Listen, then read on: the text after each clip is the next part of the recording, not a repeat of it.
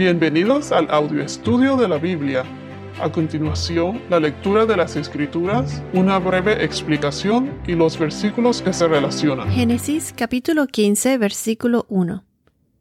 Después de estas cosas, la palabra del Señor vino a Abraham en visión, diciendo, No temas, Abraham, yo soy un escudo para ti tu recompensa será muy grande.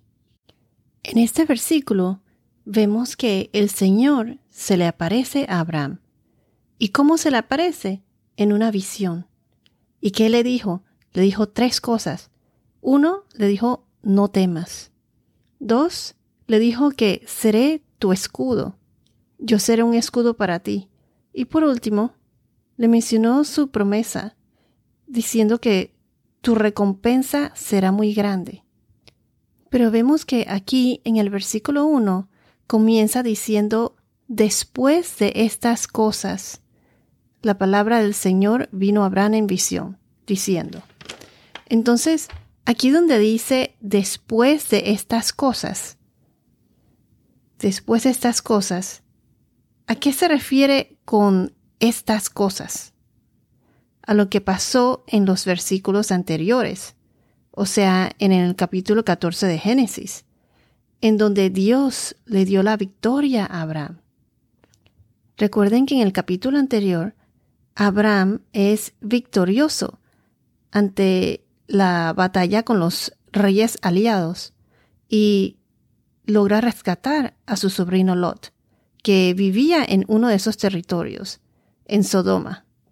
Y también mencionamos en el podcast anterior que Abraham también rechazó la oferta del rey de Sodoma. En Génesis 14, versículos 21 al 24 nos dice, el rey de Sodoma dijo a Abraham, Dame las personas y toma para ti los bienes.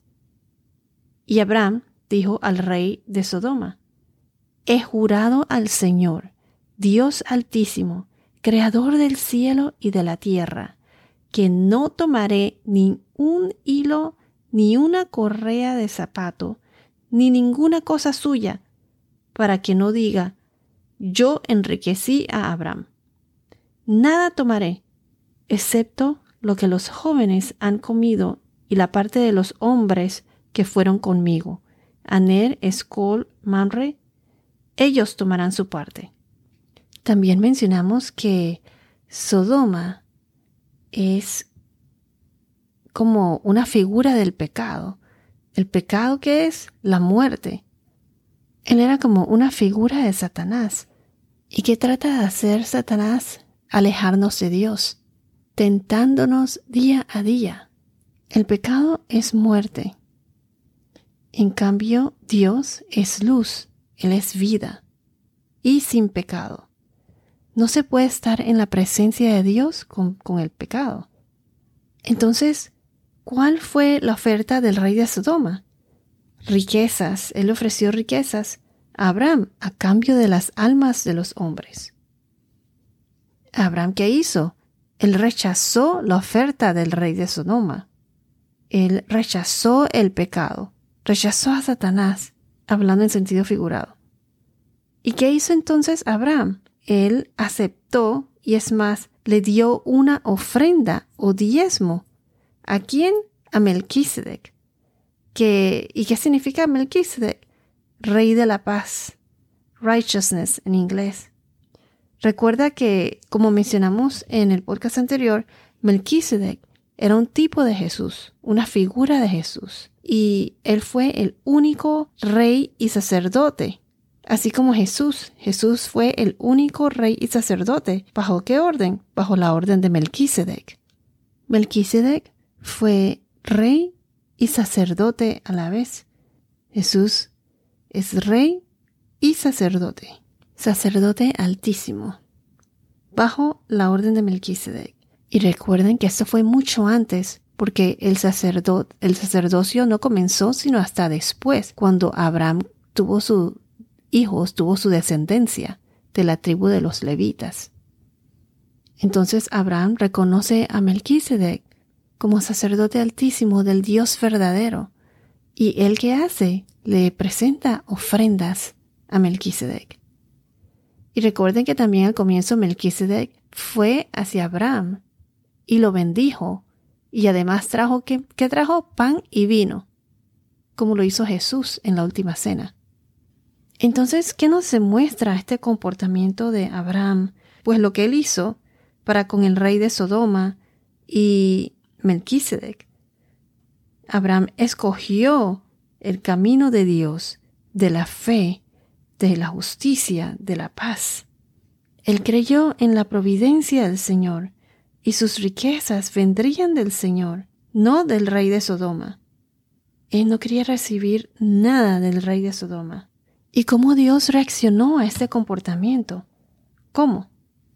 Dios como que tomó la iniciativa y se le apareció a Abraham en una visión. Y hablando de visiones, esta fue la tercera aparición de Abraham, de Dios a Abraham desde su llegada a la tierra de Canaán. La primera fue en Génesis capítulo 12, versículo 7. Se, se lo voy a leer. El Señor se apareció a Abraham y le dijo, A tu descendencia daré esta tierra. Entonces Abraham edificó allí un altar al Señor que se le había aparecido.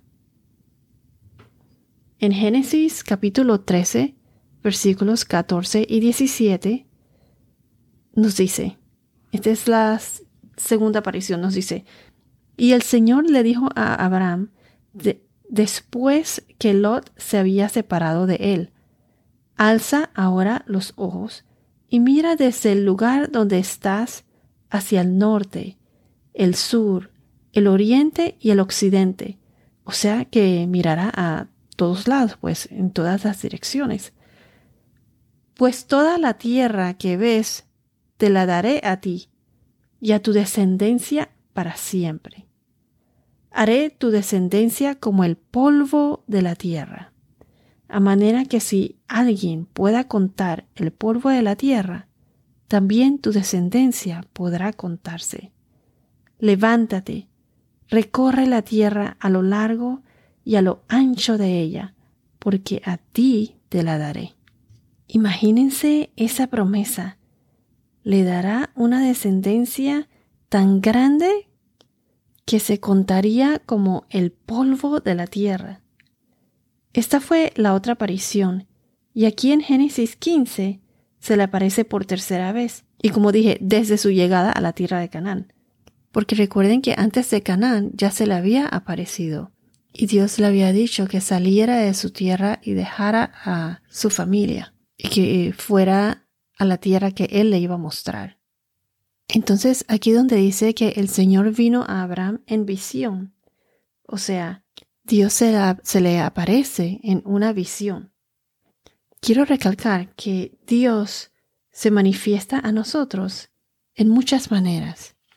En el Antiguo Testamento, Dios se manifiesta en visiones, en sueños, en ah, formas no humanas, como por ejemplo, como un pilar de nubes, eh, cuando, con lo que pasó con Moisés, un pilar de nubes por el día y un pilar de fuego en la noche, en Éxodo.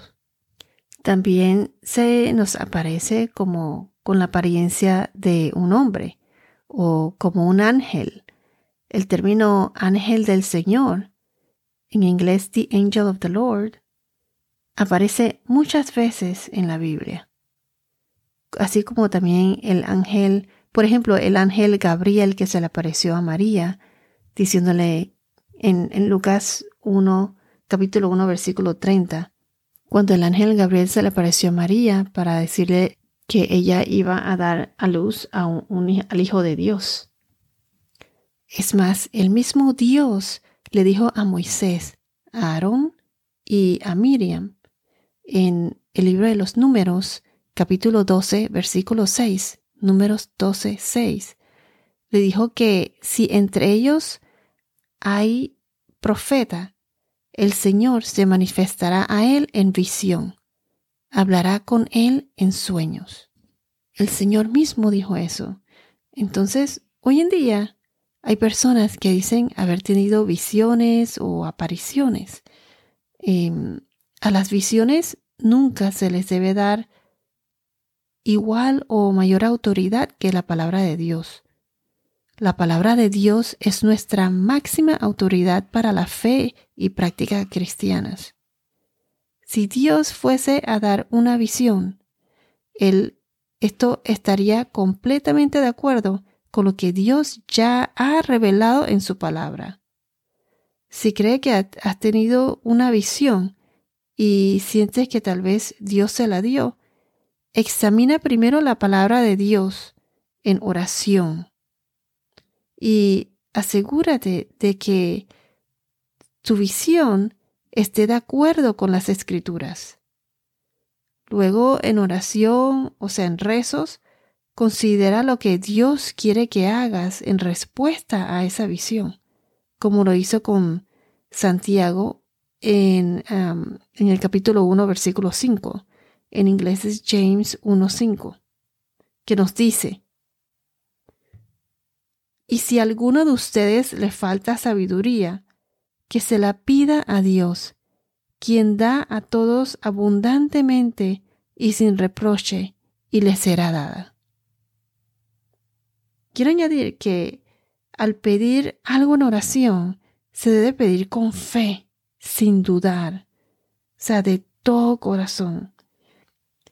Otra cosa que quiero añadir es que Dios no le daría una visión a una persona y luego mantendría oculto el significado de la visión.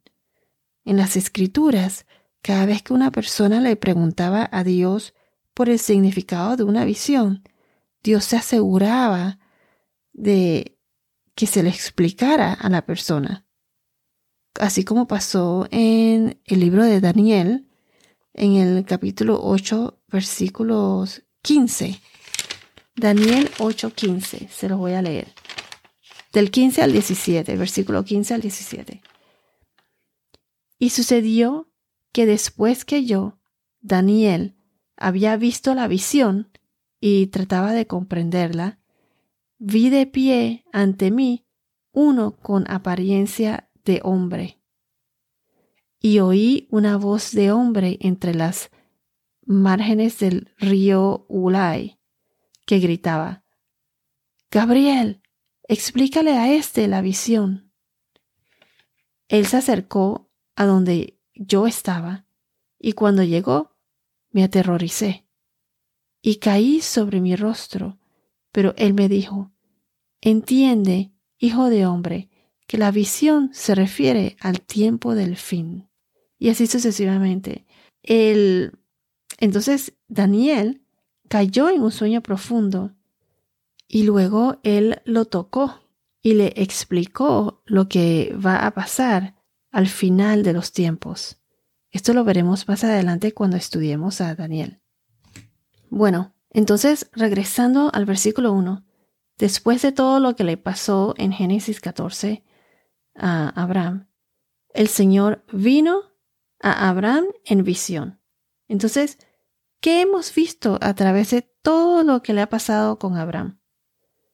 Abraham estaba poco a poco creciendo en su fe, en su fe a Dios, al Dios verdadero. Él rechazó las ofertas del rey de Sodoma y escogió el camino de Dios, puso su fe en Dios. Quiero añadir que aquí donde dice vino a Abraham, aquí es como que Dios toma la iniciativa. Y hay dos puntos importantes. El primer punto es que la fe es iniciada por Dios. Abraham estaba temeroso y Dios tomó la iniciativa y ¿qué le dice? Lo primero que le dice es, no temas, Abraham. También le dice, yo soy un escudo para ti. Voy a repetir, entonces lo que quiero decir es que en el primer punto que quiero decir es que la fe es iniciada por Dios. Él vino a Abraham. Y el segundo punto es que la fe se construye sobre una relación. O sea, en base a una buena relación. O sea que entre más cerca es tu relación con Dios, más estás desarrollando esa fe, más tu fe crece más. Y desarrollando una relación con el Señor es la forma en que nosotros, así como Abraham, podemos vencer el miedo. El miedo, la incertidumbre, con fe podemos vencer todo eso.